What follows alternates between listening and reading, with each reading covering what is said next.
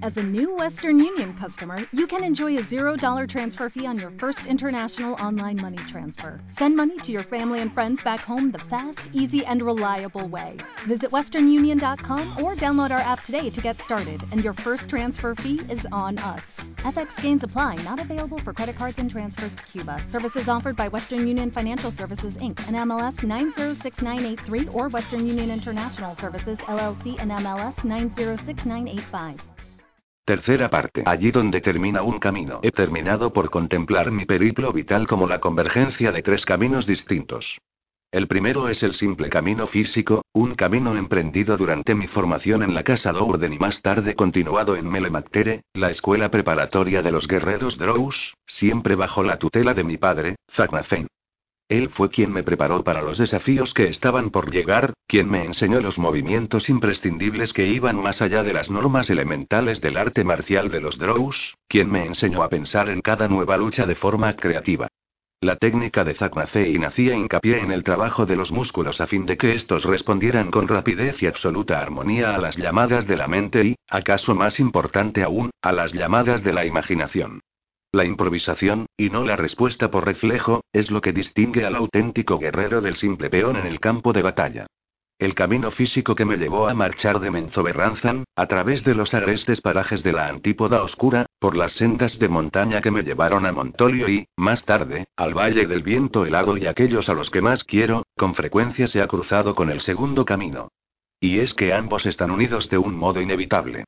Pues este segundo camino es el camino emocional, la comprensión, no ya de lo quiero ser o conseguir, sino de las necesidades ajenas y de unos puntos de vista que acaso no coinciden con los propios. Este segundo camino se inició de forma confusa, cuando el mundo de Menzoberranzan empezó a carecer de sentido para mí. De nuevo, fue Zaknafein quien guió mis primeros pasos por esta senda, al hacerme entender que en mi corazón anidaba la verdad, por mucho que mi mente se obstinara en negarlo. Catibrie, entre muchos otros, me ayudó a seguir por este camino. Desde el primer momento, Catibrie supo ver más allá de la reputación que acompaña a los de mi raza y juzgarme por mis acciones y por mi corazón, lo que para mí supuso una experiencia tan liberadora que por fuerza acabé aceptando y abrazando dicha filosofía. Lo que me ha permitido entender y apreciar a gentes de razas, culturas y puntos de vista diversos en extremo. Hoy, después de tantos años de aventura, he llegado a comprender que existe un tercer camino. Durante mucho tiempo lo consideré una simple extensión del segundo, pero ahora entiendo que se trata de un camino independiente. Puede que la distinción sea sutil, pero también es importante. Este tercer camino se inició el mismo día en que nací, como sucede en el caso de todos los seres pensantes. Dicho camino permaneció oculto durante muchos años, eclipsado por las exigencias de Menzoberranzan y mi propia comprensión innata de que tenía que explorar los otros dos caminos hasta el final antes de embarcarme en esta tercera ruta. La puerta del tercer camino se abrió para mí en el hogar de Montolio de Brouche, en la Alameda de Moosie, cuando encontré a Mieliti, cuando descubrí a quien ya estaba en mi alma y mi corazón. Ese fue el primer paso en mi camino espiritual, un camino más vinculado al misterio que a la experiencia, a las preguntas que a las respuestas, a la fe y la esperanza que a lo tangible. Este camino solo se abre cuando uno ha explorado debidamente las dos sendas anteriores. Es el camino que requiere menor número de pasos, quizá, pero también es el de recorrido más complicado, por lo menos al principio. Si los tres caminos son divergentes y cuentan con multitud de desvíos durante todo su recorrido, el físico generalmente viene determinado por la necesidad, el emocional por los propios deseos y el espiritual y, el espiritual. Este camino no resulta tan claro, y me temo que para muchos nunca termina de serlo. En mi caso, soy consciente de encontrarme en el camino idóneo, aunque no porque haya dado con respuestas a mis preguntas. Sé que mi camino es el adecuado porque he dado con las oportunas preguntas, precisamente el cómo, el por qué y el dónde. ¿Cómo he llegado aquí? ¿Cómo han llegado aquí los demás? ¿Acaso de forma casual? ¿Por designio de un creador o unos creadores? Dicho designio no vendrá a ser la misma cosa que la casualidad. En todo caso, ¿cómo es que me encuentro aquí? ¿De veras existe una razón para ello? ¿No se tratará de una pura y simple coincidencia? Y, lo que acaso sea la pregunta más importante para todo ser inteligente, ¿a dónde me llevará mi camino una vez que mi envoltura mortal me haya abandonado? Desde mi punto de vista, este último y principal camino tiene un carácter esencialmente privado. Solo yo mismo puedo encontrar respuesta a las preguntas que acabo de formular. Creo que mucha gente, la mayoría, encuentra sus respuestas en los sermones ajenos. En las palabras santificadas por el tiempo o en la supuesta sabiduría de unos escribas que aportan un cómodo final a su propio recorrido espiritual, que aportan nítidas respuestas a unas cuestiones que son en verdad inquietantes. En realidad, más que de un final hay que hablar de una pausa, de la congelación de las preguntas hasta que llegue el final de la experiencia vital que conocemos. Es posible que yo sea injusto con quienes son adeptos a esta clase de creencias. Es posible que muchos de tales creyentes se hayan planteado estas preguntas y hayan dado con su propia respuesta personal, y que después hayan trabado relación con otros individuos de ideario similar con quienes compartir sus revelaciones y su paz de espíritu. Si tal es el caso, si no se trata de una cuestión de simple adoctrinamiento, en ese caso envidio y admiro a quienes han progresado más que yo en su camino espiritual. Por mi parte, yo he encontrado mi Eliki, aunque sigo sin tener una manifestación concreta y definitiva de ese nombre. Lejos de constituir una pausa o el final de mi recorrido, el descubrimiento de mi me ha aportado la dirección que necesito para hacerme las preguntas necesarias. Mi Eliki me aporta paz espiritual, si bien, en último término, las respuestas nacen en mi interior, en esa parte de mí que se identifica con los mandamientos de mi Eliki que Montolio me describió por primera vez. La principal epifanía de mi existencia tuvo lugar en este último y más importante recorrido. La comprensión de que todo lo demás, físico o emocional y material, es una simple base. Todos nuestros logros en el mundo exterior se ven drásticamente empequeñecidos si no consiguen transformarnos interiormente. Ahí radica el sentido de nuestra existencia y, lo que es más, la respuesta parcial a las tres preguntas fundamentales consiste en aprender a formularlas, así como a reconocer su importancia penúltima en el recorrido de la razón.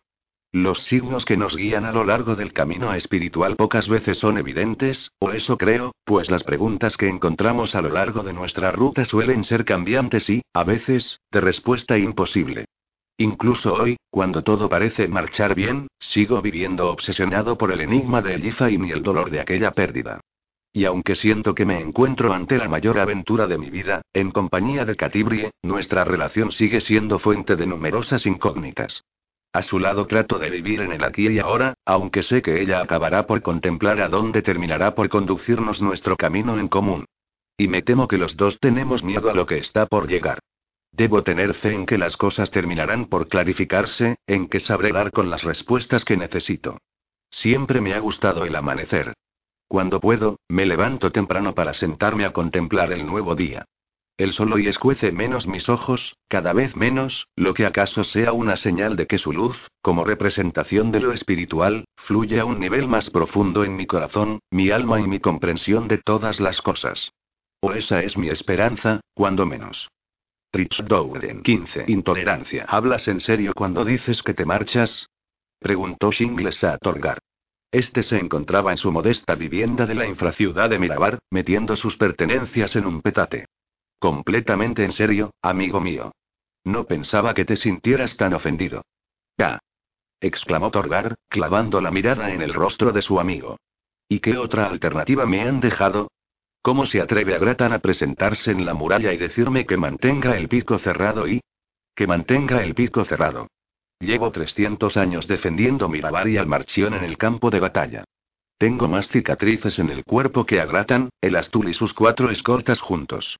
Me he ganado cada una de esas cicatrices a pulso, y ahora tengo que aguantar que Agratan se presente en mitad de mi guardia y me eche una reprimenda delante de todos los centinelas. ¿Y a dónde te propones ir? Preguntó Shingles. ¿A Mitril Hall? Sí. ¿Es que piensas que allí te recibirán con los brazos abiertos y un botellón de cerveza? inquirió el otro con sarcasmo. El rey Bruenor no es mi enemigo.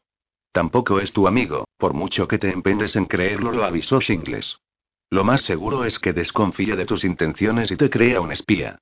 A pesar del sentido común implícito en las advertencias de Shingles, Torgar se obstinaba en rechazar cada una de sus aseveraciones.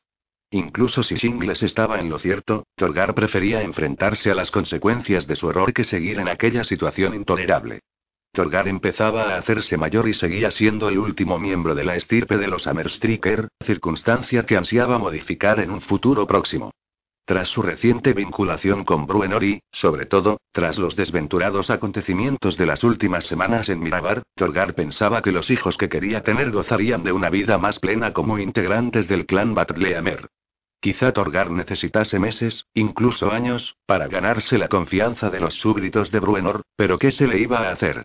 Torgar terminó de llenar el petate, que se llevó al hombro, y enfiló la puerta. Para su sorpresa, Shingles en ese instante le ofreció una jarra de cerveza. Alzando su propia jarra desbordante, el enano de mayor edad brindó. ¿Por qué tu camino sea pródigo en monstruos a los que matar? Torgar levantó su jarra y correspondió. Cuenta con que sabré desbrozarlo de monstruos y dejarlo expedito, y por si un día te decides a seguir mis pasos. Shingles soltó una risita y bebió con avidez. A pesar de lo dicho, Torgar no se engañaba en lo tocante a las intenciones de su interlocutor. El viejo enano Shingles era el patriarca de un clan enorme, por lo que era improbable que emigrara a Nitril Hall al frente de los suyos. Te echaremos de menos, Torgar Amerstriker dijo Shingles. Y está claro que los alfareros y cristaleros van a lamentar tu marcha, pues dejarán de hacer negocio reemplazando todas las jarras y botellas que te obstinas en romper en las tabernas de la ciudad. Torgar soltó una carcajada, terminó su cerveza, devolvió la jarra a Shingles y volvió a dirigirse hacia la puerta. Antes de salir ofreció a su amigo una última mirada de gratitud sincera, mientras ponía la mano en su hombro. Una vez en el exterior, Torgar tuvo que afrontar las miradas de curiosidad de muchos de los enanos que deambulaban por las principales arterias de la ciudad. Allí por donde pasaba, los herreros dejaban de martillar. Todos los enanos de Mirabar estaban al corriente de los recientes problemas de Torgar con las autoridades, de las incontables trifulcas, de su insistencia en que el rey Bruenor no había sido tratado como se merecía en su visita a la ciudad. Por eso mismo, el modo decidido con que se dirigía a la escalera que conducía a la superficie causaba sensación y Torgar nos molestaba en devolver aquellas miradas. Se trataba de su propia elección. Se iba por propia voluntad. Con la salvedad de la sugerencia efectuada a Shingles unos momentos atrás, no había pedido a nadie que lo acompañara en su camino, como tampoco esperaba que nadie le diera muestras de apoyo. Torgar era consciente de la magnitud de su decisión. El miembro de una de las familias más honorables y distinguidas de Mirabar se iba para siempre. Ningún enano dejaría de tomar buena nota. Para los enanos, el hogar constituía el pináculo de su existencia. Cuando llegó a los elevadores, Torgar estaba al frente de una pequeña procesión de enanos, entre los que se hallaba Shingles. Aunque era consciente de los murmullos que resonaban a sus espaldas, de apoyo tanto como de desaprobación, Torgar nos molestó en responder. Al llegar a la superficie, cuando el sol de la tarde ya relucía apagado, Torgar se encontró con que el rumor de su marcha lo había precedido, pues un grupo sustancial, de humanos tanto como de enanos, lo estaba esperando en la superficie. Sus miradas lo acompañaron mientras se dirigía a la puerta oriental. Muchos de los comentarios que se oían a sus espaldas no eran agradables. Torgar oyó repetidas las palabras traidor y loco. No respondió a los insultos. Ya había previsto algo así cuando por fin se decidió a liar el petate. No importaba, se dijo. Una vez que hubiera cruzado la puerta oriental, era poco probable que volviera de ver a todas aquellas gentes. La idea por poco lo llevó a frenar sus pasos. Por poco. El enano rememoró la desagradable conversación mantenida con Agratan, lo que valió para reafirmarlo en su decisión, para que Torgar se dijera que estaba haciendo lo que procedía, que no era él quien estaba dando la espalda, sino que más bien había sido la misma Mirabar la que había dado la espalda a Torgar, al desairar al rey Bruenor y cubrir de reproches y sospechas a quienes habían trabado relación con este. Torgar pensaba que este no era el sólido, íntegro reino de sus antepasados. Esta no era una ciudad determinada a ejercer el liderazgo por medio del ejemplo. Esta era una ciudad en decadencia. Otra de tantas ciudades empeñadas en batir a sus rivales por medio del engaño y las malas artes, en absoluto interesadas en superarse y superar a los demás por medio de la noble competencia comercial. Justo antes de llegar a la puerta, en la que un par de enanos centinelas lo contemplaban con incredulidad, a pocos pasos de unos guardianes humanos que más bien lo examinaban con disgusto, Torgar se vio llamado por una voz familiar. Te pido que no lo hagas, le rogó a Gratan, que se acercaba corriendo. Y yo te pido que no trates de impedírmelo, replicó Torgar, con el gesto adusto. Lo que aquí está en juego va mucho más allá de la simple marcha de un enano de la ciudad, arguyó el consejero. Estoy seguro de que te das cuenta. Sabes muy bien que los tuyos tienen muy presente el paso que estás dando, que en la ciudad empiezan a correr rumores bastante inquietantes y Torgar se paró y clavó la mirada en el nervioso Agratan. Tentado estaba de hacer un comentario punzante sobre el acento con que Agratan se expresaba, un acento que últimamente estaba bastante más próximo al de los humanos que al de los enanos. A Torgar le divertía que Agratan, el mediador, el político por excelencia, diese la impresión de expresarse con dos voces distintas. A lo mejor ha llegado el momento de que los enanos de Mirabar empiecen a plantearse esas cuestiones que tanto te preocupan, sentenció Torgar. Agratan meneó su cabeza con escepticismo, se encogió de hombros y emitió un suspiro. Torgar sostuvo su mirada durante un momento más, le dio la espalda y atravesó la puerta de grandes zancadas, sin prestar atención a las miradas de los centinelas y la pequeña multitud de enanos y humanos que lo siguieron hasta detenerse en el mismo límite de la puerta. Que Moradin te acompañe, Torgar Amerstriker. exclamó un espíritu valeroso. Otras voces gritaron palabras bastante menos amables. Torgar siguió caminando, dejando a sus espaldas el sol, que empezaba a ponerse. Si será estúpido, y masculló Jafar, el oficial al mando de los martillos, dirigiéndose a los guerreros que aguardaban a su lado montados en sus caballos, enjaezados para la batalla. Jafar y los suyos estaban ocultos tras unas grandes rocas, en lo alto de un cerro situado al noreste de la puerta oriental de Mirabar, la misma puerta que una figura solitaria acababa de cruzar antes de echar a andar con porte orgulloso por el camino. Jafar y sus guerreros no estaban sorprendidos por el discurrir de las cosas. Aunque acababan de conocerlo de la marcha de Torgar, hacía días que estaban preparados para ello. Nada más enterarse de que Torgar había salido de la infraciudad para no volver, habían cruzado la puerta septentrional de la ciudad sin llamar la atención, mientras todas las miradas estaban fijas en el enano, que se dirigía a la puerta oriental en solitario. Tras torcer por un atajo, habían llegado a esa posición elevada, donde llevaban un rato esperando. Si de mí dependiera, lo mataría como a un perro y dejaría su cuerpo en el camino para que los buitres se dieran el gran festín, explicó Jafar a los demás. Los traidores no merecen otra suerte. Por desgracia, el Marchión el Astul tiene la debilidad de ser demasiado magnánimo y, en fin, ¿habéis entendido lo que tenéis que hacer? A modo de respuesta, tres de los jinetes miraron a su cuarto compañero, que enarbolaba una red de buenas dimensiones. Dadle una oportunidad para rendirse. Una y nada más indicó Jafar. Los cuatro guerreros asintieron a sus palabras. ¿Cuándo, Jafar? preguntó uno de ellos. Paciencia contestó el curtido oficial. Esperemos a que se aleje de la muralla, a que ya nadie pueda verlo ni oírlo. No estamos aquí para desencadenar un motín. Nuestro propósito consiste en evitar que ese traidor pueda revelar los secretos de nuestra ciudad al enemigo.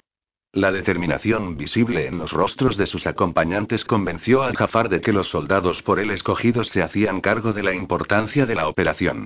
El pequeño destacamento dio alcance a Torgar un poco más tarde, cuando ya el crepúsculo se enseñoreaba de los cielos. El enano estaba sentado en una roca, ocupado en refregarse los doloridos pies y sacar las piedrecillas de sus zapatos. Cuando los cuatro guerreros aparecieron de improviso, Torgar se levantó de un salto e hizo ademán de empuñar su gran hacha de combate. Al reconocer los rostros de los jinetes, volvió a sentarse en la roca, no sin mirarlos con la expresión desafiante. Los cuatro guerreros lo rodearon con sus monturas curtidas en mil batallas, que resoplaban de excitación.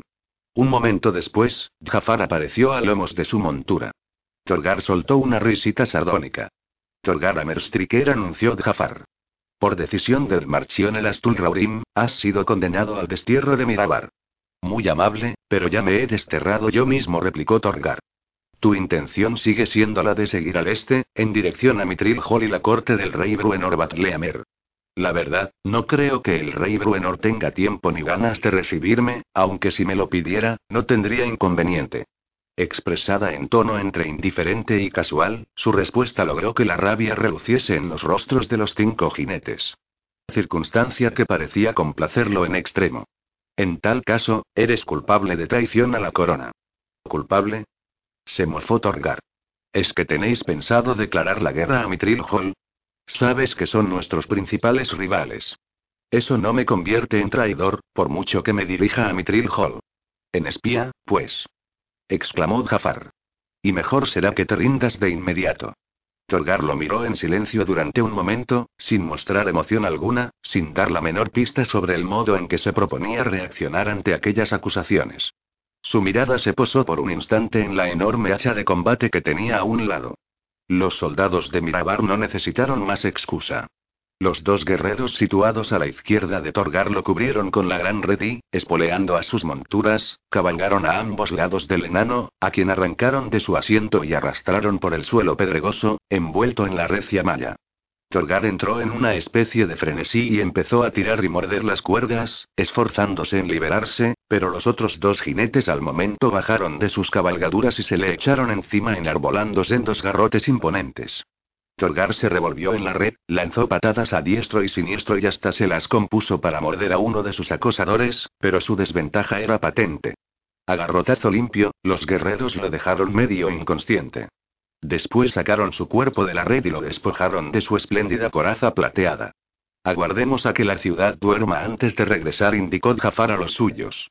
He hecho las oportunas gestiones ante la orden del hacha para que ningún enano monte guardia en la muralla esta noche.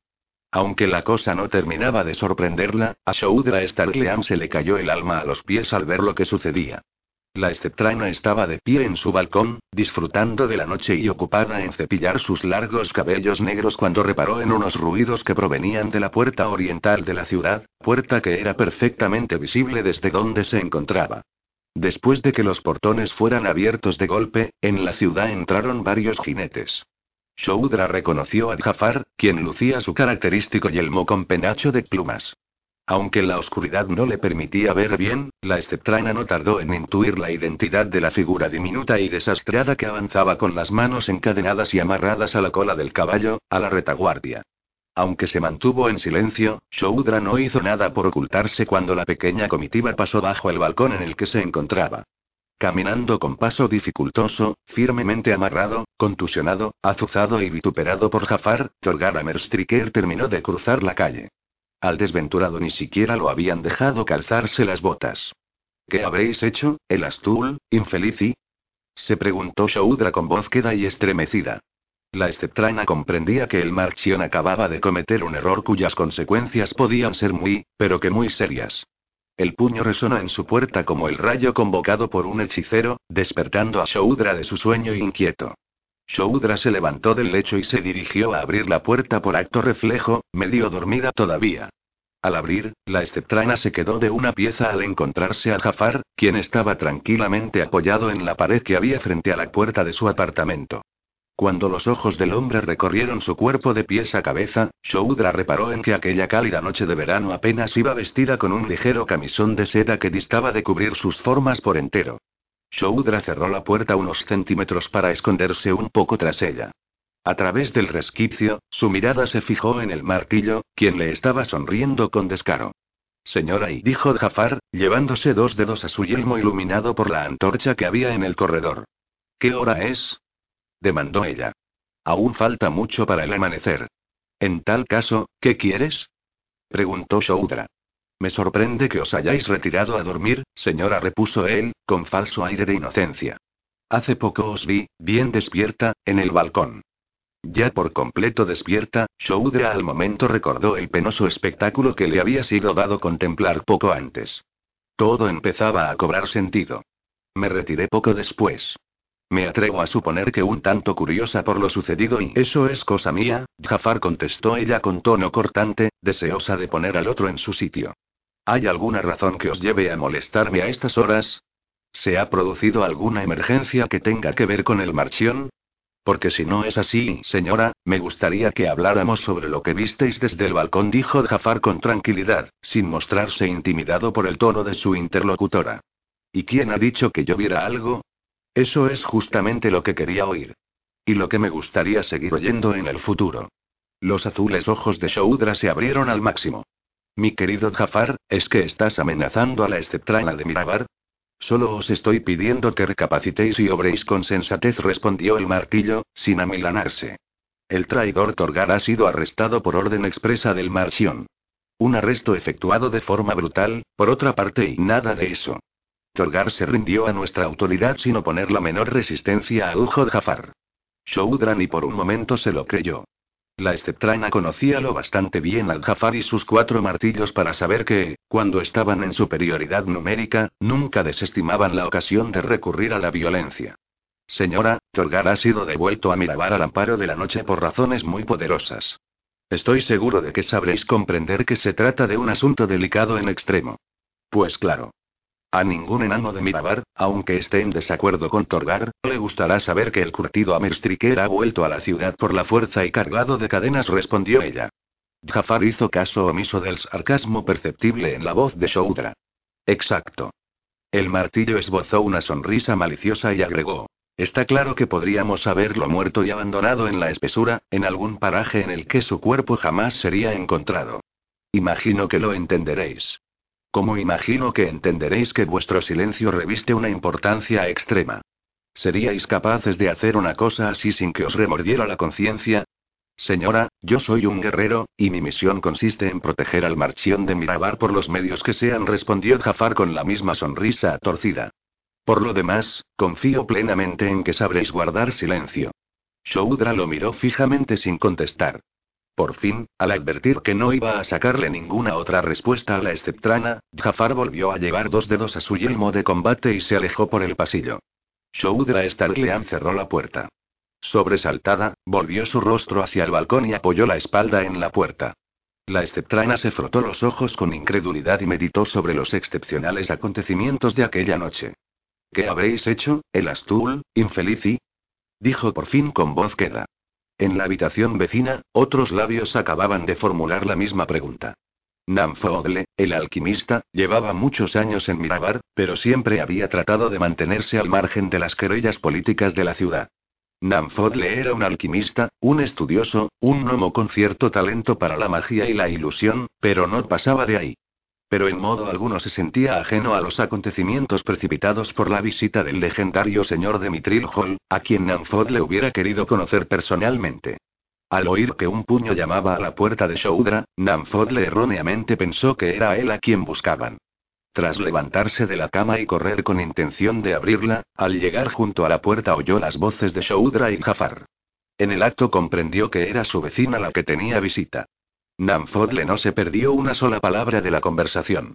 Torgar Amerstriker, uno de los enanos más respetados de Mirabar, cuya familia llevaba siglos al servicio del Marchión, había sido brutalmente apresado en el camino y devuelto a la ciudad cargado de cadenas. Namfodle se estremeció. Desde que el rey Bruenor Batleamer se había presentado a las puertas de la ciudad, las cosas no habían hecho más que complicarse. Namfodle intuía que todo aquello iba a acabar mal. Y aunque el gnomo se había jurado mantenerse alejado de todo cuanto oliera a política y limitarse a seguir con sus experimentos y llevarse las recompensas oportunas, al día siguiente fue a visitar a un amigo. Al consejero Agratan Ardamer no le gustó enterarse de lo que el gnomo le reveló. No le gustó en lo más mínimo. Lo sé todo, anunció Agratan a Shoudra tan pronto como ésta le abrió la puerta aquella mañana. Después de escuchar a Nanfogle, el enano se decía que era fundamental hablar con la esceptrana cuanto antes. ¿Qué sabes? Lo mismo que tú. Que cierto enano descontento anoche fue maltratado por los martillos y devuelto a Mirabar cargado de cadenas. ¿Sabes quién estaba al frente a ese destacamento de martillos? Jafar. Maldito sea su nombre. exclamó Agratan. La animosidad perceptible en dicha respuesta no dejó de sorprender a Shoudra, quien jamás había oído a Agratan referirse a ningún martillo en particular. Te recuerdo que Jafar y los demás martillos no hacían sino cumplir las órdenes de El Astul Raurim, comentó ella. El marchión está jugando con fuego, sentenció el enano, con un punto de rabia en la voz. Shoudra también veía las cosas de esa forma, hasta cierto punto. Al tiempo que entendía la frustración y los miedos de Agratan, asimismo comprendía que el Astul se negase a permitir que Torgar hiciera de su capa un sallo y se marchase tranquilamente de la ciudad. Perfecto conocedor de las defensas de Mirabar, Torgar también estaba al corriente de la capacidad productiva y los recursos minerales de la ciudad. Aunque la esceptrana no creía en la posibilidad de una guerra entre Mitril Hall y Mirabar, nunca había que descartar ninguna posibilidad y me temo que el Astul pensó que no tenía elección a Ujo Shoudra. Y en todo caso, es una suerte que no osaran zanjar el asunto matando a Torgar. Sus palabras no tuvieron el efecto previsto. En lugar de calmar un poco a Gratan, la simple mención de tan diabólica posibilidad provocó que el enano apretase los dientes y la fulminase con la mirada. Al cabo, Agratan respiró con fuerza e hizo visibles esfuerzos por calmarse. El Astul quizá habría hecho mejor en ordenar que le dieran muerte, repuso por fin. Esta vez fue Shoudra quien se lo quedó mirando con los ojos muy abiertos.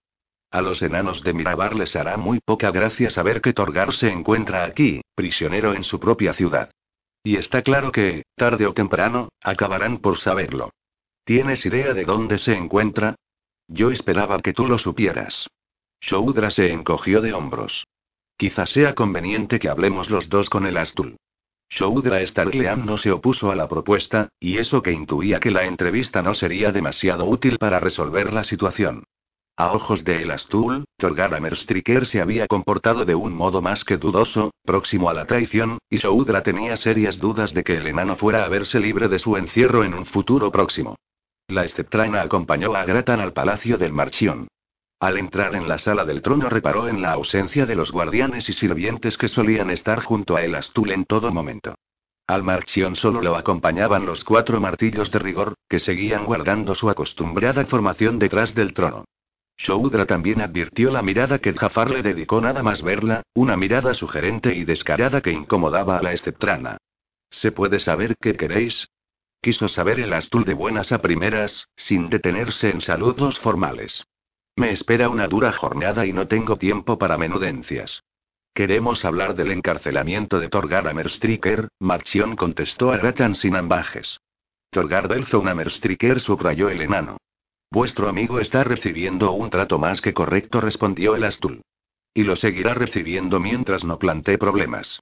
Advirtiendo la expresión escéptica de Shoudra, el Marchion añadió. Por lo demás, he dejado muy claro que exijo completa discreción en lo tocante a este asunto. Sus ojos estaban fijos en la esceptrana.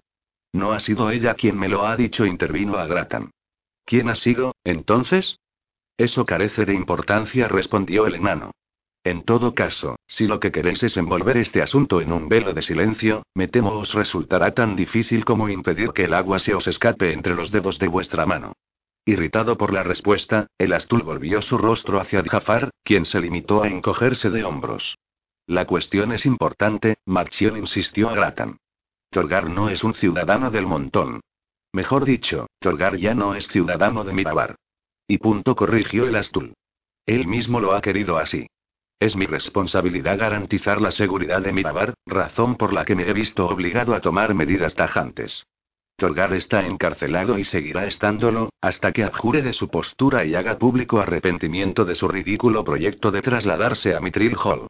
No hay nada más que discutir, consejero, añadió el Astul antes de que Agratan pudiera responder. Agratan volvió su mirada hacia Shoudra en busca de apoyo, pero la esceptrana se encogió de hombros e hizo un ligero gesto de negación con la cabeza. Así estaban las cosas. Saltaba a la vista que el Marchion el Astul consideraba a Mitril Hall una ciudad enemiga, y se diría que todos sus actos estaban encaminados a conseguir que dicha consideración acabara transformándose en realidad. Tanto Agratan como Shoudra esperaban que el Astul recapacitase y se diese cuenta de las implicaciones de su decisión, pues ambos temían la reacción que la noticia del encarcelamiento de Torgar pudiera provocar en la ciudad. Shoudra Starleam se dijo que el Marchion estaba jugando con fuego. 16. El héroe Katibri se arrastró en silencio hasta el borde de la cornisa rocosa y contempló el panorama.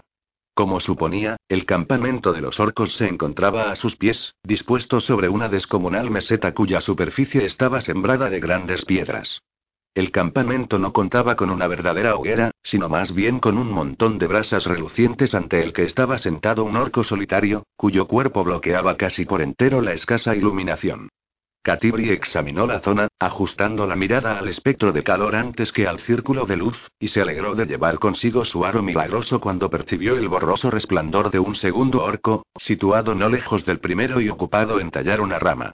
Después de que su mirada efectuase un segundo y rápido recorrido, Catibri volvió a ajustar su vista al espectro normal. Aunque su aro tenía poderes maravillosos y le permitía ver en la oscuridad, lo cierto era que no dejaba de tener sus limitaciones. El aro operaba mucho mejor bajo tierra, permitiéndole ver allí donde sus ojos eran ciegos. En la superficie, si había estrellas o un fuego resplandecía, el aro mágico muchas veces provocaba confusiones y distorsionaba las distancias, sobre todo cuando las superficies eran neutras en relación con el calor, como las piedras. Catibrie permaneció inmóvil, sin que sus ojos pestañearan en lo más mínimo al ajustarse a la luz mortecina. Pensó en el camino que emplearía para llegar junto al orco. El aro mágico le había confirmado la viabilidad de aquella ruta. Pero el orco tenía un compañero.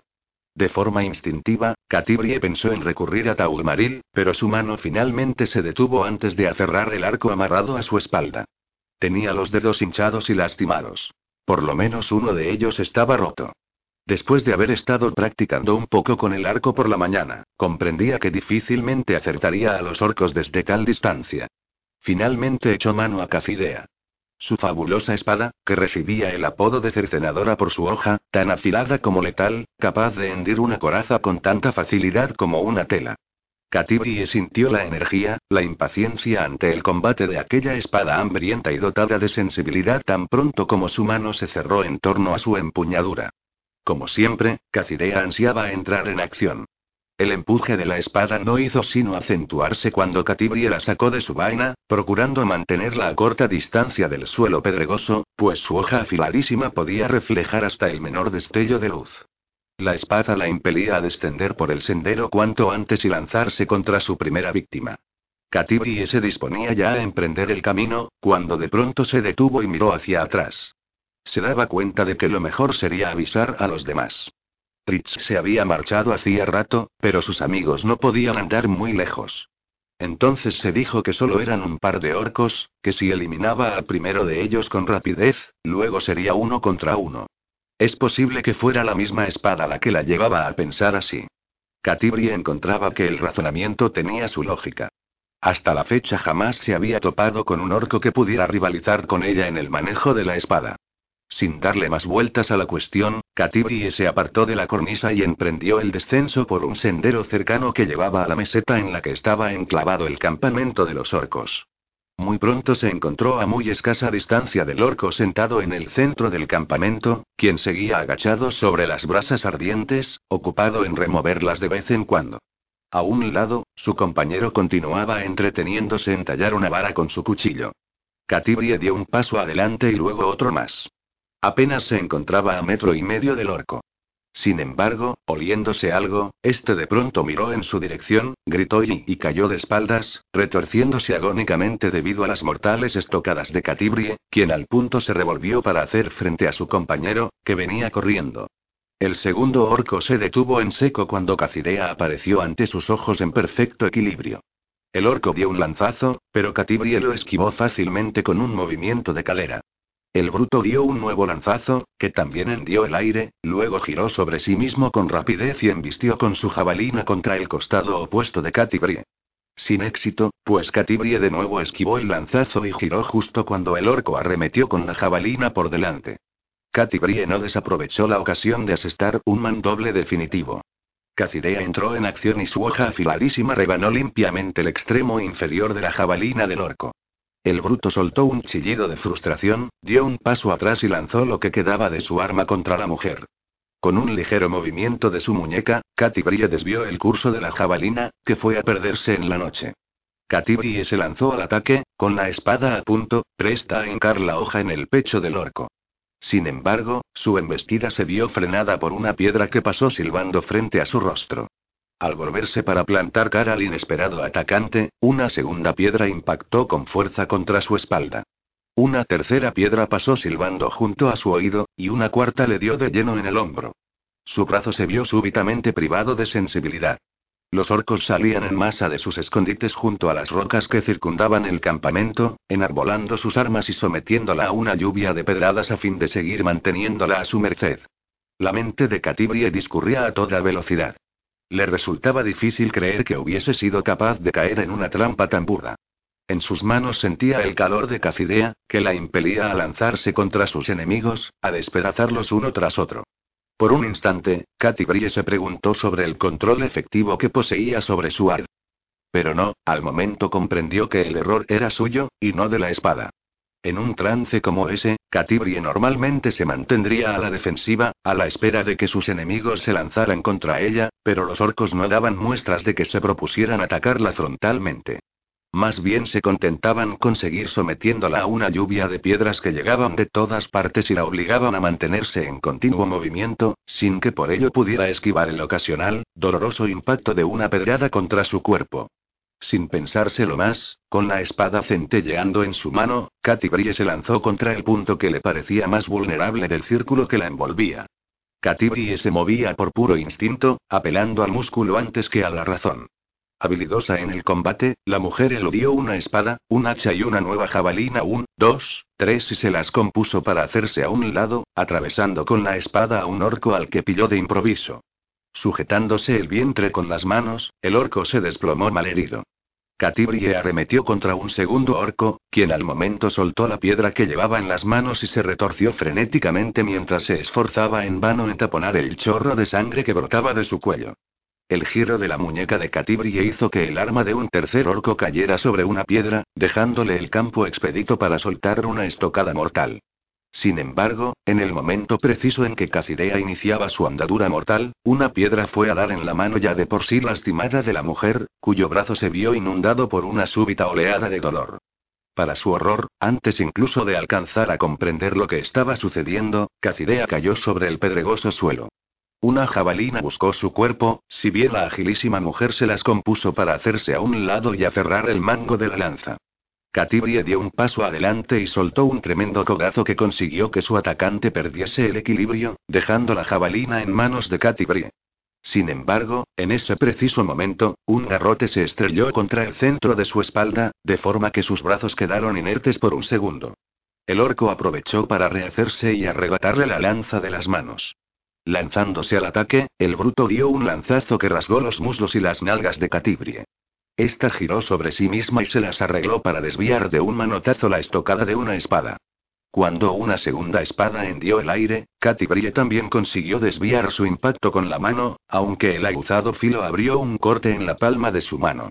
Catibrie jamás se había visto en una situación tan desesperada. Por extraño que resulte, su mente pensó en los innumerables momentos de peligro que había vivido junto a sus compañeros. A continuación, con vívida claridad, antes de que el garrote volviera de golpearla y la llevase a caer de rodillas, poniendo fin a su intención de salir corriendo del campamento y perderse en la oscuridad, Katy comprendió que un solo error en ocasiones podía tener consecuencias desastrosas. Al caer sobre la piedra, Catibrie reparó en la presencia de Cacidea a pocos pasos de ella.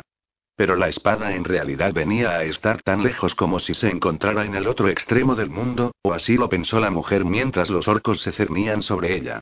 Desesperada, Katy Brie rodó sobre sí, se situó de espaldas sobre la piedra y empezó a patear con furia, en un intento de mantener alejadas las armas de sus oponentes. ¿Qué sucede, Gen? preguntó Dritz con voz queda. El Drow se acercó a la pantera, que tenía las orejas aplastadas contra el cráneo y el cuerpo por completo inmóvil mientras sus ojos escudriñaban la negra noche. Tritz se agazapó a su lado y siguió con sus propios ojos la mirada de la pantera, incrédulo ante la perspectiva de divisar a algún enemigo, pues no había dado con rastros de orcos en toda la jornada. Con todo, había algo extraño en el aire. La pantera así lo comprendía, al igual que Dritz. Algo no terminaba de cuadrar. Tritz miró ladera abajo y contempló el lejano resplandor del campamento de Bruenor, donde todo parecía estar en orden. ¿De qué se trata? preguntó a la pantera. Gen soltó un gruñido ronco y un punto quejumbroso. Tritz sintió que el corazón se le aceleraba y echó una rápida mirada a su alrededor, censurándose la temeridad que había cometido al salir aquella tarde y dirigirse tan lejos, ansioso como estaba por divisar de una vez la torre solitaria que señalaba el emplazamiento de la ciudad de Shallous, dejando a sus compañeros tan lejos. Catibri hacía lo que podía por apartar aquel torrente de orcos, y aunque consiguió resistir durante largo rato, el esfuerzo resultaba excesivo y su posición en el suelo era demasiado desventajosa, de forma que sus patadas en el aire poco a poco se fueron mostrando incapaces de mantener alejados a sus enemigos. Tras recibir una tremenda patada en las costillas, no pudo más que encogerse en un ovillo y aguantar los inmisericordes golpes. Las lágrimas empezaron a correr por su rostro cuando comprendió la magnitud de su error. Nunca más volvería a ver a sus amigos. Nunca más volvería a reír junto a Dritz, nunca más volvería de gastar bromas a Regis, no llegaría a ver cómo su padre por fin asumía el trono de Mitril Hall. No llegaría a tener hijos. No vería cómo su hija crecía hasta convertirse en mujer, no vería cómo su hijo se convertía en hombre. No volvería a sostener a Colson en brazos ni a gozar de la sonrisa que hacía poco había reaparecido en el rostro de Wolfgar. Por un segundo, todo pareció detenerse a su alrededor. Cuando alzó la mirada, el orco más imponente del grupo se cernía sobre ella armado con un hacha enorme. Entre los vítores de los suyos, el orco levantó el hacha con sus dos gigantescas manos. Por completo indefensa, Catibri rezó en silencio porque su muerte no fuese demasiado dolorosa. El hacha se elevó en el aire. Una fracción de segundo más tarde, la cabeza del orco cayó inerte hacia adelante. La reluciente cabeza de un martillo acababa de hendirle la nuca. El orco trastabilló, aunque sin terminar de caer. Wolfgar le propinó un tremendo empujón con su poderoso hombro e hizo que el cuerpo muerto del orco cayera al lado de la mujer tendida en el suelo. Con un rugido salvaje, el hijo de Beornegar dio un paso al frente y situó sus robustas piernas a ambos lados de Catibrie, mientras sus brazos musculados hacían que Aegisfan barriera el aire, obligando a los sorprendidos orcos a retroceder unos pasos. Wulfgar derribó a uno de los brutos de un mazazo en el flanco, dio un paso hacia adelante y golpeó a un segundo orco en las piernas, volteándolo en el aire por obra del impacto y haciendo que se estrellara contra el suelo rocoso. Presa de una rabia que Catibrie nunca había presenciado, una furia guerrera con la que los orcos nunca se habían topado, el bárbaro se agazapó y giró rapidísimamente sobre sí, impactando con Aegisfan en el pecho del orco más próximo, que salió despedido como un títere. A diferencia de Catibrie unos momentos antes, ese monstruoso humano estaba perfectamente armado, de forma que los orcos ya no se sentían tan valientes. Wulfgar arremetió contra ellos, haciendo caso omiso de los débiles golpes con que a medias trataban de defenderse y soltándoles una salva de martillazos que causaba estragos en sus filas. Catibri en ese momento tuvo la presencia de ánimo suficiente para rodar por el suelo y acercarse a su espada. Tras hacerse con ella, intentó levantarse, pero le faltaron las fuerzas. De nuevo perdió el equilibrio y cayó. Por un instante pensó que el intento le costaría la vida, haciendo inútil los intentos de Wulfgar por salvarla, hasta que un orco pasó corriendo a su lado. Katy Brie comprendió que el bruto no se proponía atacarla. Simplemente estaba tratando de escapar. Lo que tenía sentido, se dijo, fijando la mirada en Wulfgar. Después de que un segundo orco se perdiera corriendo en la noche, un tercero pataleaba en el aire con desespero, sujeto por una mano implacable que lo tenía agarrado por la garganta. El orco era enorme, casi tan corpulento como el propio Ulfgar, pero el bárbaro seguía alzándolo en vilo como si fuera una pluma. A pesar de sus frenéticos pataleos, el orco ni por asomo conseguía liberarse de aquel puño de hierro. Con su mano libre, Wulfgar hizo que Aegisfan trazara un molinete en el aire, poniendo en fuga a un nuevo orco que insistía en acosarlo. Liberado de ese oponente, el bárbaro volvió a centrar su atención en el orco que tenía prisionero. Wulfgar emitió un ronco grudido. Los nudosos músculos de su brazo estaban al límite de sus fuerzas. El cuello del orco se quebró con un crujido y su cuerpo se tornó flácido. Wulfgar tiró su cadáver a un lado. Ciego de furia, el bárbaro arremetió contra los demás brutos. Aegisfans mostraba implacable sembrando la muerte entre sus filas, y eran incontables los que ponían pies en polvorosa.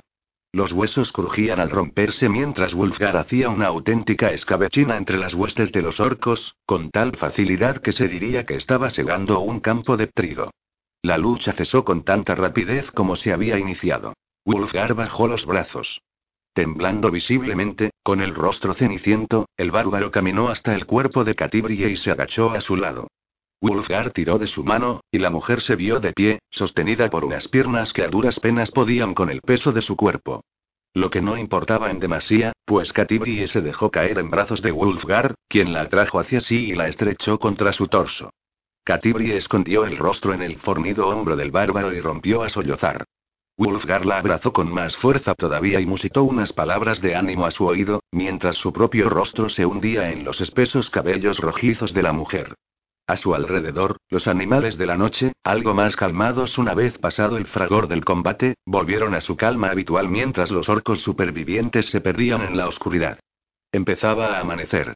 17. La aprobación de Mieliki. Aunque Taratiel en un principio llegó a hartarse de los constantes gimoteos de miedo de Pique el rebolludo, cuando hizo que Crepúsculo se posara en el bosque y ayudó al enano a desmontar del Pegaso se había hecho bastante amigo de aquel pequeño individuo de barbas verdes.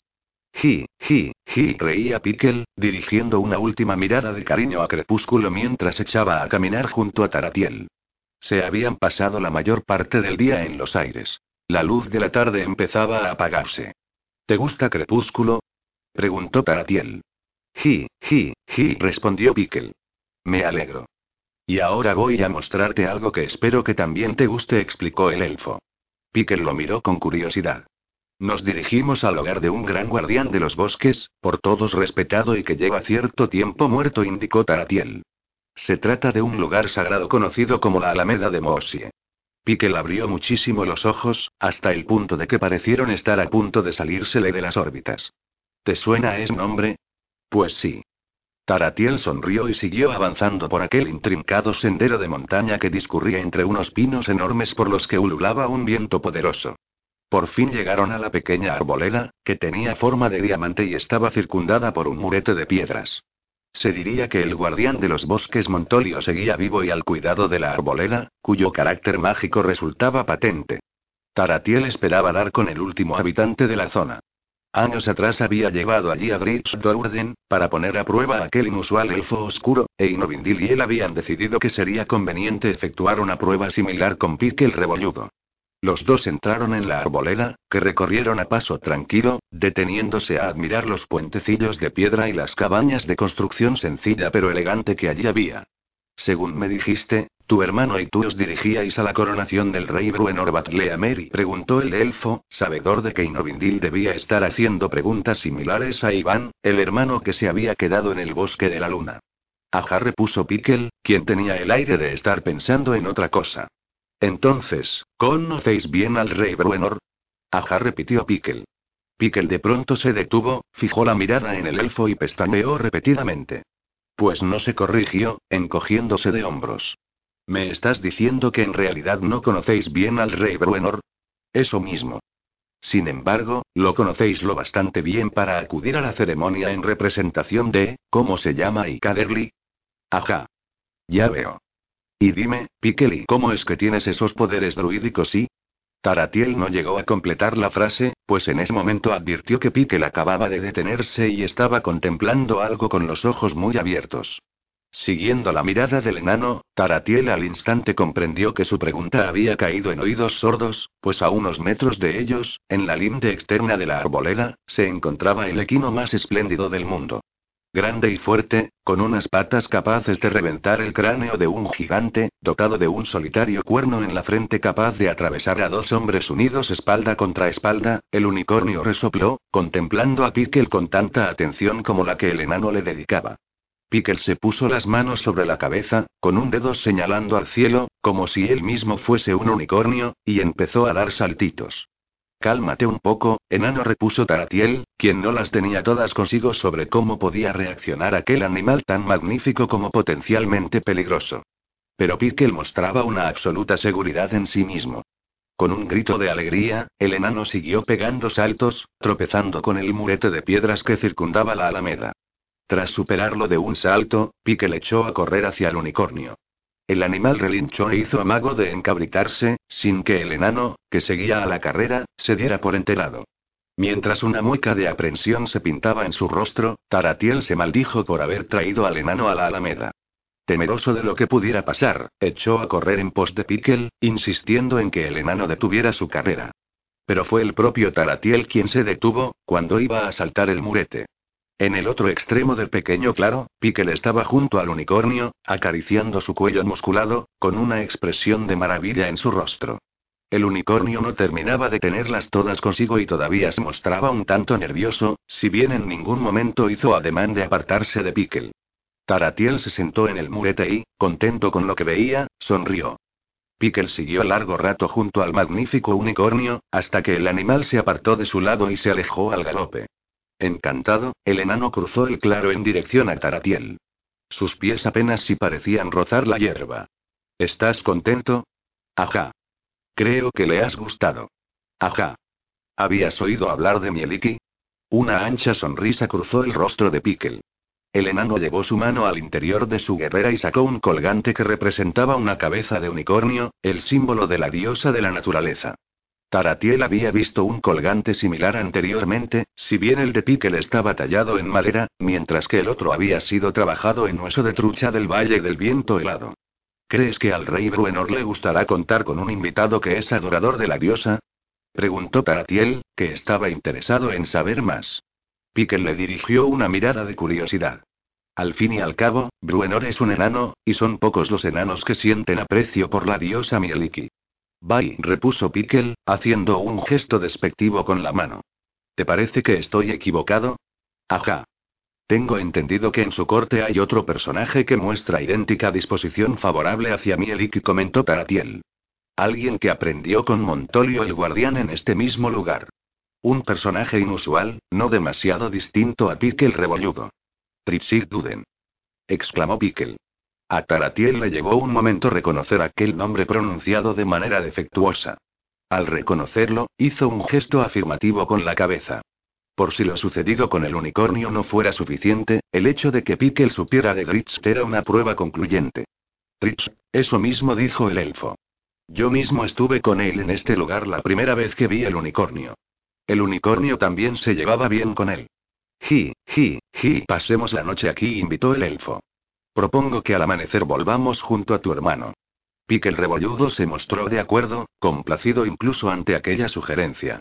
El enano al punto salió corriendo y recorrió la alameda hasta dar con un lugar donde colgar un par de hamacas. La noche discurrió con placidez entre el aura de magia que permeaba la alameda de Mosie. Pickle conoce a Dritz Dourden, dijo Taratiela y Novindil cuando se encontraron a la noche siguiente para hablar de los dos enanos hermanos. Igual que Iván confirmó ella. De hecho, Tritz Dourden y Katy Brie, la hija humana adoptada por Bruenor, están en el centro de la relación entre el sacerdote Caderly y Mitril Hall. Lo que Iván, Pickle y Caderly saben de Bruenor es cosa de ellos. Pickle está convencido de que Ritz seguirá con Bruenor, repuso Taratiel con tono sombrío.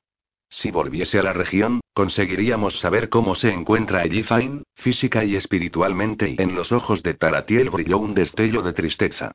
La suerte corrida por Elifaim Tuuserail era motivo de enorme pesar entre los habitantes del bosque de la luna. Elifaim no era sino una niña pequeña aquella noche fatídica, medio siglo atrás, cuando los elfos oscuros salieron de sus túneles y se lanzaron contra un grupo de elfos de la luna reunidos en celebración de la noche. Todos fueron aniquilados, con excepción de Elifaim, que se salvó merced a la intervención, inusualmente generosa, de un drow llamado Dritz Dowden. Tritz enterró a la niña junto a su madre muerta, con cuya sangre manchó su cuerpecito, para que pareciese que la propia Yifain mismo estaba muerta. Aunque Taratiel, Inovindil y los demás miembros del clan del Bosque de la Luna con el tiempo habían llegado a comprender el alcance de la generosidad de Dritz, en cuyo relato de lo sucedido aquella noche horrible creían a pies juntillas, el Yifain nunca llegó a superar tan terrible experiencia. La matanza marcó a la pequeña para siempre, llevándola a reaccionar de un modo irracional cuando llegó a la edad adulta. Desde entonces, y a pesar de la intervención de varios clérigos y hechiceros que se esforzaron en sanar su alma, Elifaim vivía presa de una sola obsesión. Matar a tantos elfos Drow como fuera posible y, sobre todo, matar a Dritz Dowden. Elifaim se vio las caras con este en cierta ocasión en que Ritz se aventuró por el bosque de la luna, ocasión en la que Taratiel y los demás tuvieron que emplearse a fondo para evitar que Elifaim pusiera fin a la vida de Ritzto, lo más probable, que ella misma acabara siendo muerta por las cimitarras del Drow. ¿Te parece que Elifaim volverá a intentar algo parecido? preguntó Inovindil. Si así fuera, tendríamos que avisar a Dritz Dourden y el rey Bruenor de que tuvieran cuidado con los elfos que llegasen a Mitril Hall. Taratiel se encogió de hombros en respuesta a la primera cuestión. Pocos años atrás, Elifain se había marchado del bosque de la luna sin dar explicaciones. Finalmente supieron que se había marchado a Luna Plateada, con intención de ser adiestrada por un espadachín versado en la lucha con las armas largas preferidas de los Drows. Taratiel e Inovindil en varias ocasiones estuvieron a punto de trabar contacto con Elifain, pero la joven siempre acabó por esfumarse en el último instante. Con el tiempo acabó por desaparecer sin dejar el menor rastro, y los elfos acabaron sospechando que su misteriosa desaparición era obra de algún hechicero conocedor de los encantamientos precisos para teleportar un cuerpo. Con todo, a pesar de sus investigaciones y de sus promesas de recompensar con abundante oro toda información, no lograron dar con ningún hechicero que admitiese saber de Elifain. Después de que ésta así se hubiese esfumado, los elfos intentaron convencerse de que Elifain quizá había renunciado a su obsesivo propósito de acabar con Dritz. Pero Taratiel e Inovindil lo dudaban. Elifain era presa de una furia asesina y de una sed de venganza que iban mucho más allá de cuanto los elfos hubieran conocido. Como sus vecinos que somos, tenemos la responsabilidad de poner al rey Bruenor sobre aviso, dijo Taratiel. ¿Me están diciendo que tenemos una responsabilidad con los enanos? La tenemos, y por una razón. Porque a y no la guía ningún propósito moral. Inovindil consideró la respuesta de Taratiel durante unos segundos antes de asentir. Elifain está convencida de que si consigue matar a Dritz, pondrá punto final a esos recuerdos que atormentan su existencia, añadió. Se diría que, para ella, matar a Dritz viene a ser algo así como acabar con todos los Drows, en venganza por lo que estos hicieron con su familia. Con todo, si llega a enterarse de que los demás están al corriente de sus propósitos, es posible que acabe optando por quitarse la propia vida a Ujo Taratiel. Y Novindil se lo quedó mirando con un destello de angustia en la mirada. Tal vez fuera lo mejor, concedió Inovindil, fijando los ojos en Taratiel. La expresión de este se ensombreció por un instante, hasta que la sencilla lógica de las palabras de Inovindil terminó de hacerse palmaría. Era cierto que Ellifain, la verdadera Ellifain, había muerto aquella noche lejana en el campo iluminado por la luna. Era cierto que su espíritu seguía muerto desde entonces. No me parece adecuado que sean precisamente Iván y Pique el rebolludo los que tengan que transmitir ese mensaje al rey Bruenor apuntó Inovindil. Una ligera sonrisa cruzó el rostro de Taratiel, quien entendía a dónde quería ir a parar su compañera.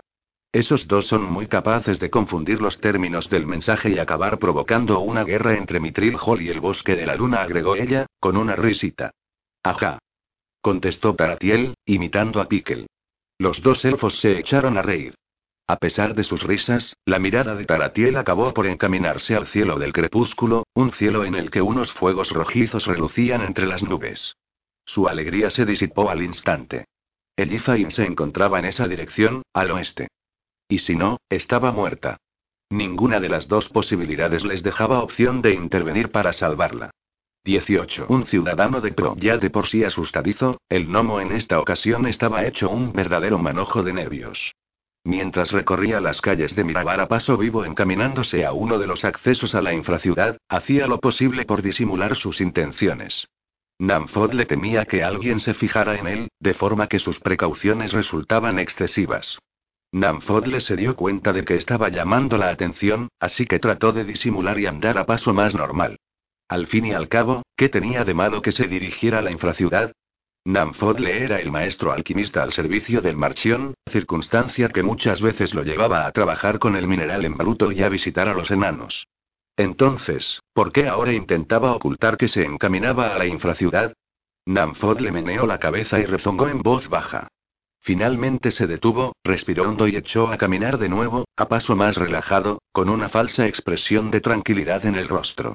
La fingida expresión de calma le duró lo que tardó en volver a pensar en sus planes. Tras comunicar al consejero Agratan la noticia del arresto de Torgar, Namfod le dejó la cosa ahí.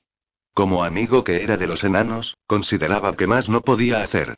Sin embargo, después de que pasaran los días sin que nadie pareciese interceder por Torgar, Namfod le había terminado por darse cuenta de que Agratan no había hecho demasiado por poner en libertad al detenido. Lo que era más, el gnomo entendía que los enanos de Mirabar tendían a pensar que Torgar estaba conchavado con Mitril Hall. Namfod le llevaba varios días dándole vueltas. ¿De veras había hecho lo suficiente? Como amigo de los enanos, ¿no tendría que haberles contado lo sucedido? A Shingles Cruz, al menos, pues era el mejor amigo de Torgar Amerstriker. ¿O acaso su deber para con el Marchión, quien lo había hecho venir a Mirabar, lo obligaba a mantener el pico cerrado y ocuparse de sus propios asuntos?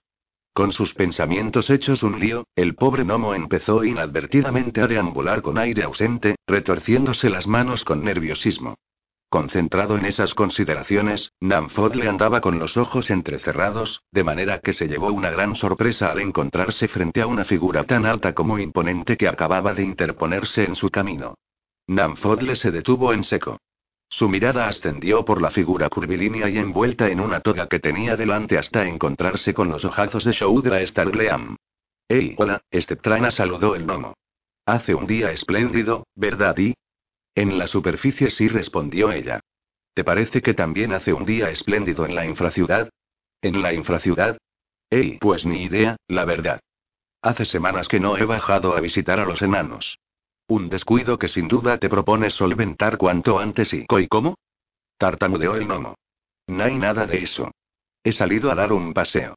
Estoy dándole vueltas en la cabeza a cierta fórmula para incrementar la dureza del metal y ahora me los detalles, dijo Shoudra con un deje de sarcasmo. Ya sé quién le ha ido a Gratan con el cuento. ¿A Gratan? ¿Te refieres al Ardamer miembro del consejo? A Nanfodle no se le escapaba lo poco convincentes que sonaban sus palabras, percepción esta que redoblaba su nerviosismo. La despierta Shoudra tenía su mirada fija en él. Jafar fue bastante ruidoso en el pasillo, la noche en que Torgaramer Striker fue devuelto a Mirabar por la fuerza, comentó ella. ¿Jafar? ¿Ruidoso? Sí, supongo que nunca ha sido muy discreto y no me extraña que se muestre ruidoso en un pasillo, en cualquier pasillo y aunque, ahora que lo pienso, no recuerdo habérmelo encontrado en ningún pasillo desde hace tiempo. ¿De veras? Una sonrisa maliciosa surcó las hermosas facciones de Shoudra. Y sin embargo, ¿no te muestras sorprendido cuando digo que Torgaramer Striker ha sido devuelto a Mirabat por la fuerza? ¿Ya lo sabías? Joy, hey, Joy, el diminuto gnomo alzó las manos en admisión de su derrota. Esa noche oíste a Jafar en el pasillo y sí. Y luego se lo dijiste a Gratan. Namfod le suspiró. ¿Es que no tenía derecho a saberlo? ¿Es que los enanos no tienen derecho a conocer las decisiones del Marchión? ¿Y a ti te corresponde contárselo? Ey, pues sí, Namfod le resopló y soltó un pisotón en el suelo. Pues no lo sé, la verdad. El gnomo apretó los dientes. Sin embargo, al levantar la vista se sorprendió al ver que Shoudra lo estaba contemplando con una mirada de comprensión, casi de simpatía. Te sientes tan anonadada como yo mismo, dijo él. El Marchión no tiene por qué responder de sus decisiones ante nadie, se apresuró a responder ella. El Marchión no tiene por qué dar explicaciones a nadie. Y sin embargo, tú piensas que le debemos obediencia absoluta. Shoudra abrió mucho los ojos. La Esceptraina dio la impresión de henchirse físicamente ante su pequeño interlocutor. Le debemos obediencia porque el Marchión representa Mirabar. Contestó. Como soberano de la ciudad, es nuestro deber respetarlo, mi querido y confuso amigo. Pero yo no soy súbdito de Mirabar. Adujo el gnomo con inesperada energía. A mí simplemente me han hecho venir contratado porque soy el mejor en mi campo. ¿El mejor en tu campo? Se mofó Shoudra. Lo tuyo más bien son los trucos baratos, el ilusionismo de barraca de feria y ¿cómo te atreves? Chillón Fogle. La alquimia es el arte primigenio, la verdad oculta que nadie ha conseguido revelar todavía. Un secreto susceptible de redundar en beneficio de todos, y no solo de unos pocos.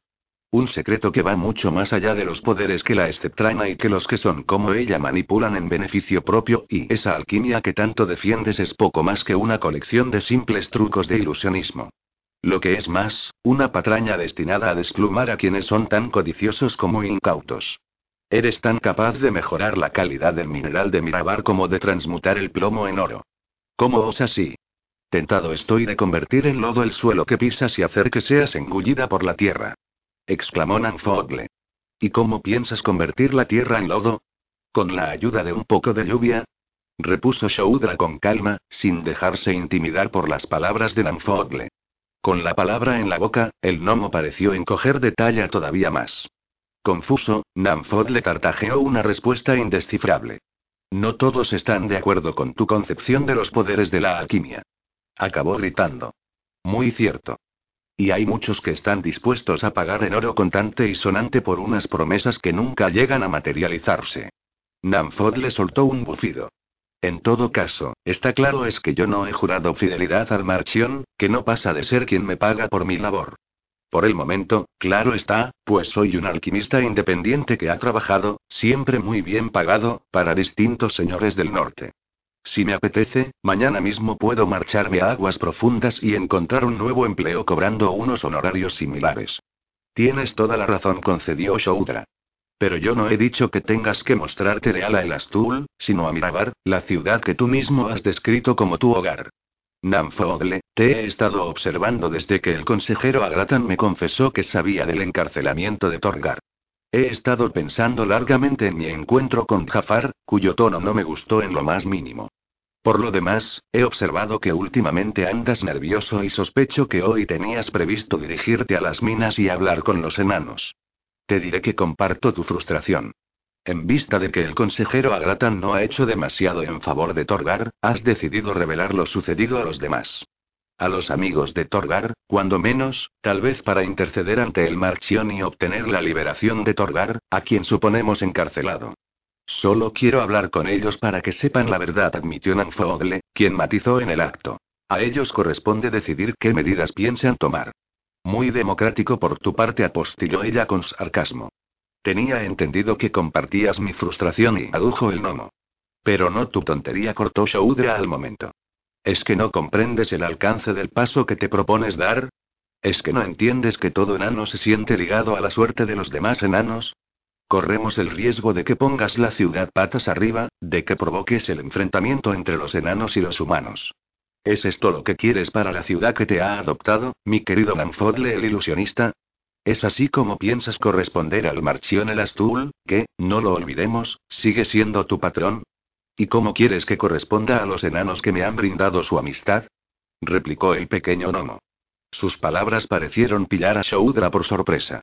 Pues no lo sé, admitió ella con un suspiro revelador de la frustración a la que antes había hecho referencia. Tampoco yo lo sé, reconoció Nanfogle. Shoudra se irguió cuán larga era, si bien su estampa ahora distaba de ser tan impresionante como lo fuera hacía unos instantes. Nanfodle se dijo que la esceptrana parecía tan confusa y vulnerable como él mismo, que sentía similar descontento ante el curso que habían tomado los acontecimientos. Shoudra puso una mano en su hombro.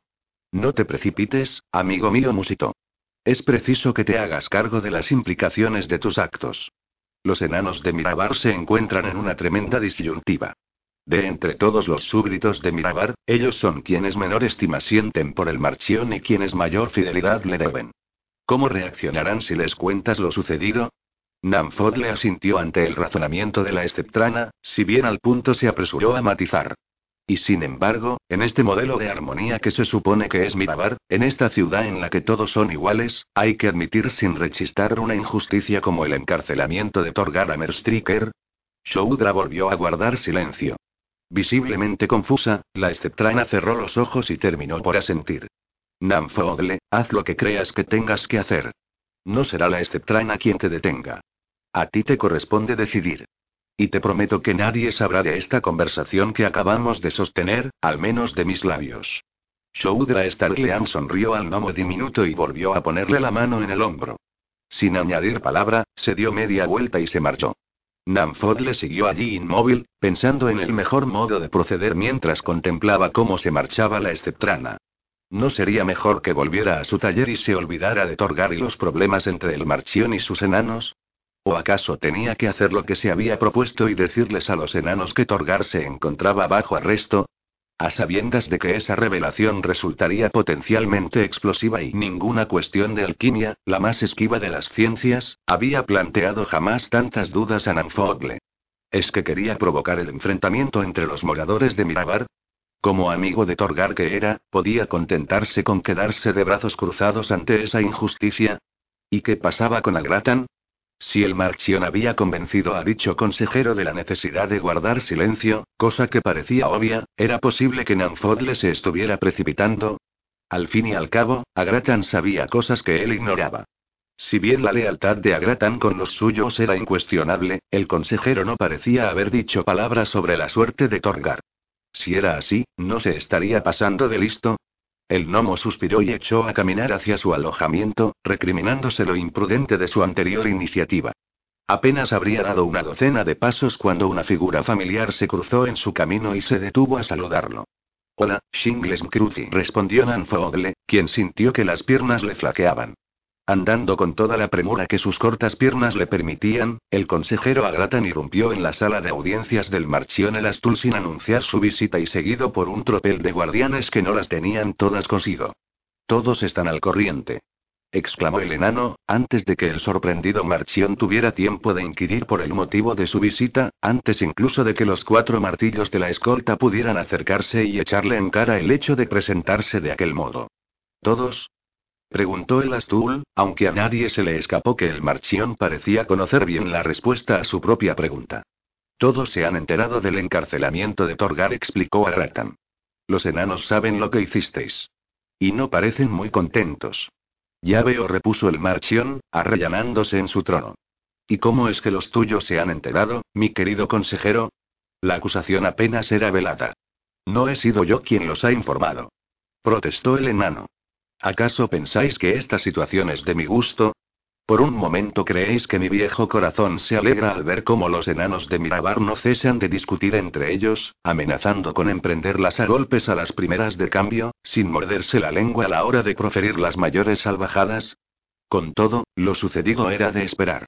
Marchión, es imposible mantenerlo indefinidamente en secreto. Es imposible cuando el personaje es tan importante como Torgard Elzonamerstriker. Agratan enfatizó el segundo nombre del prisionero, que venía a ser un título distinguido entre los enanos de Mirabar. El Marchión se lo quedó mirando con cara de pocos amigos.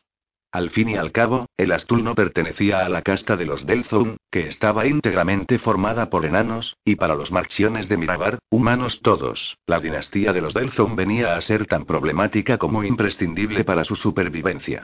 El linaje de los Delzón vinculaba a los enanos a la ciudad, pero asimismo los unía en un común grupo racial distinto al del marchión. Por eso a el Astul le hacía muy poca gracia que el consejero Agratan sacara a colación el respetado patronímico de su prisionero. Así que lo saben, repuso el Astul. Tal vez sea lo mejor y estoy seguro de que la mayoría de los enanos de Mirabar sabrán reconocer a Torgar como el traidor que es.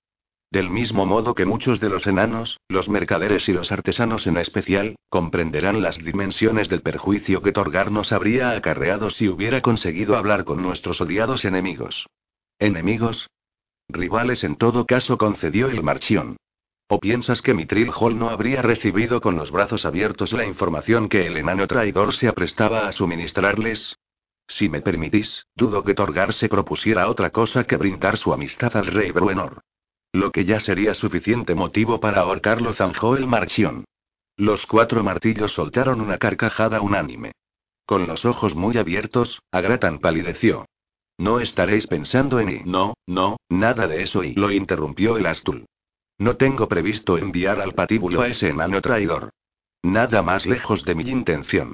Ya conoces mis intenciones. Striker seguirá en el calabozo, donde recibirá un trato adecuado y donde continuará encerrado hasta que recobre su lucidez y reconozca que se ha equivocado. Lo que está claro es que no voy a permitir que comprometa la riqueza de nuestra ciudad. Agratan se calmó un tanto al oír esas palabras, si bien en sus rasgos delicados, delicados para un enano, seguía siendo visible la preocupación. El consejero se mesó las luengas barbas blancas y meditó la cuestión unos segundos. Entiendo que tenéis razón, admitió finalmente. No niego cuanto decís, Marchión, pero lo cierto es que vuestros razonamientos de poco sirven para apagar el fuego que arde muy cerca de esta sala. El fuego que anida en los corazones de vuestros súbditos enanos, de buena parte de ellos por lo menos, de quienes tienen a Torgar Merstriker por un amigo. Más tarde o más temprano acabarán por entrar en razón, replicó el Astul. Y estoy seguro de que Agratan, uno de mis consejeros más preciados, sabrá convencerlos de la necesidad de mi decisión. Agratan fijó la mirada en el Astul durante un largo instante, hasta que en su rostro apareció una expresión de resignación. Agratan comprendía los razonamientos de su interlocutor.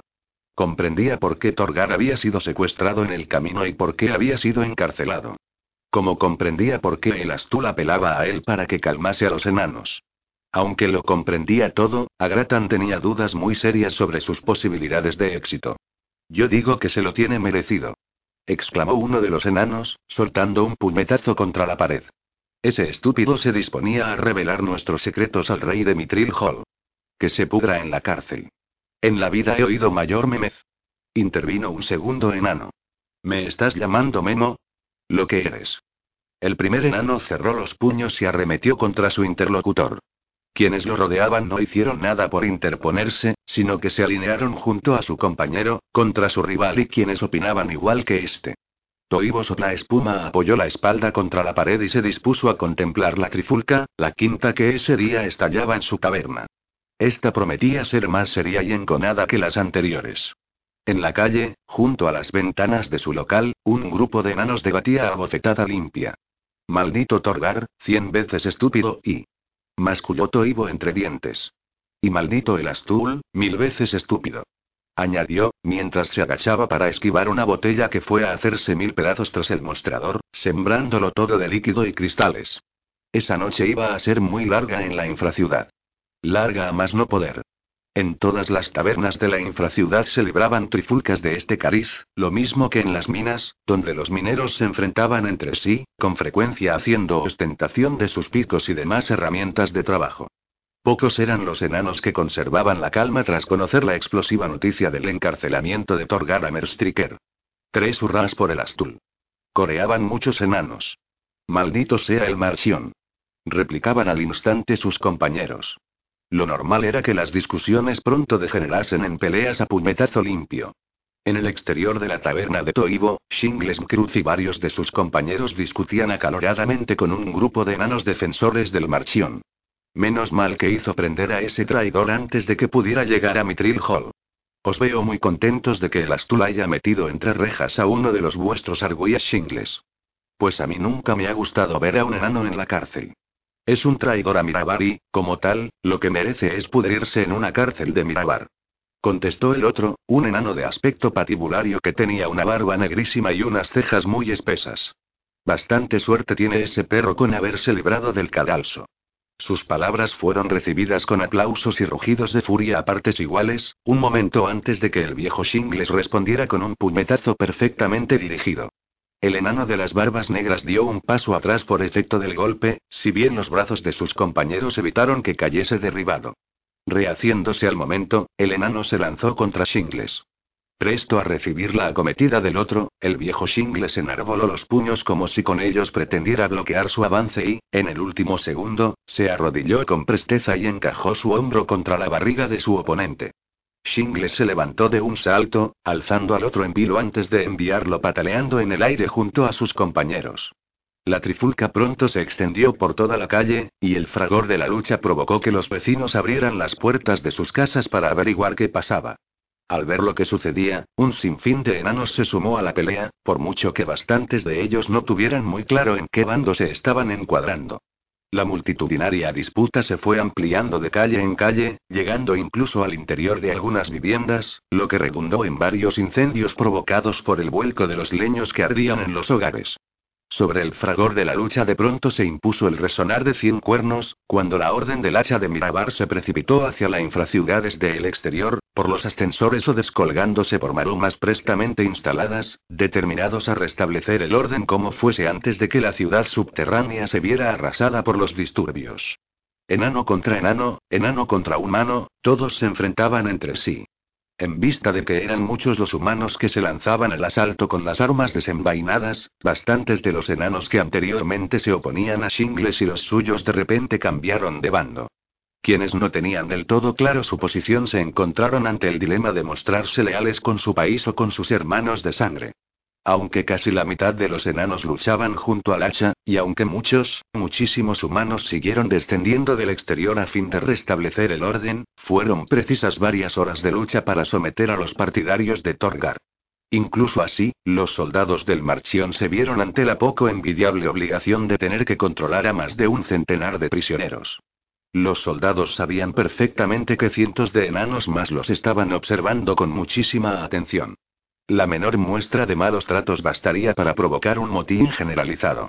Para Aratan, que llegó con retraso al lugar de los hechos, la destrucción visible en las calles, los rostros ensangrentados de tantos de los suyos y las expresiones de rabia e indignación perceptibles en los rostros de tantos otros eran la muestra palpable del peligro sobre el que había advertido al Marchión.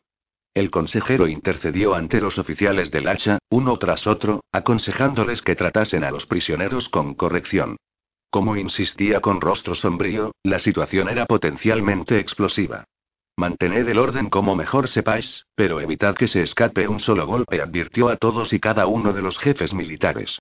Tras calmar los ánimos como mejor supo, el exhausto consejero finalmente se sentó pesadamente sobre un banco de piedra que había en la calle. Han encarcelado a Torgar. exclamó una voz cuyo timbre no pudo pasar por alto. Agratan alzó la mirada y se encontró con un Shingles tan maltrecho como furioso, a todas luces presto en cualquier momento a deshacerse de los dos guardianes que lo sujetaban y empezar otra vez con lo mismo. Lo secuestraron en el camino y lo hicieron volver a golpes. Agratan clavó su mirada en el viejo enano y, con un gesto de sus manos, lo instó a mantener la calma. Tú lo sabías. Acusó Shingles. Lo sabías desde el primer momento y no hiciste nada por evitarlo. Hice lo que pude, agujo a Gratan, levantándose del banco. Ya. Tú nunca has pasado de ser un humano corto de talla. Cuando Shingles profirió este insulto, uno de los guardianes que lo tenían preso le soltó el brazo para castigarlo con un bofetón. Shingles no necesitó más. Tras encajar el bofetón con una media sonrisa maléfica, el viejo enano se sacudió de su primer captor y, con su mano libre, soltó un tremendo puñetazo en el estómago de su segundo guardián, que en el acto se dobló sobre sí mismo. Shingles a continuación se revolvió como una fiera y mantuvo a raya al primer guardián con una rápida sucesión de patadas y puñetazos. El soldado retrocedió un paso y dio la voz de alarma, pero Shingles al instante le arreó una patada en la espinilla que puso al hombre de rodillas. El enano entonces se lanzó en plancha y le asestó un tremendo cabezazo entre las piernas. El soldado se llevó la mano a sus partes y se desplomó con los ojos bizcos. Sin perder un momento, Shingles giró sobre sí y se encaró con el segundo soldado. Este se hizo a un lado, rehuyendo el combate. Sin perder más tiempo con él, Shingles fue a por quien de veras le interesaba. El consejero Agratan. Agratan nunca había sido un luchador comparable a Shingles, y sus puños no estaban encallecidos como los del furioso minero. Por si eso fuera poco, le faltaba el ánimo necesario para defenderse, mientras que a Shingles le sobraba rabia. El consejero recibió una soberana tunda. Un gancho de izquierda, un directo con la derecha, unos cuantos puñetazos rápidos en el estómago y un nuevo, poderoso directo que lo mandó al suelo.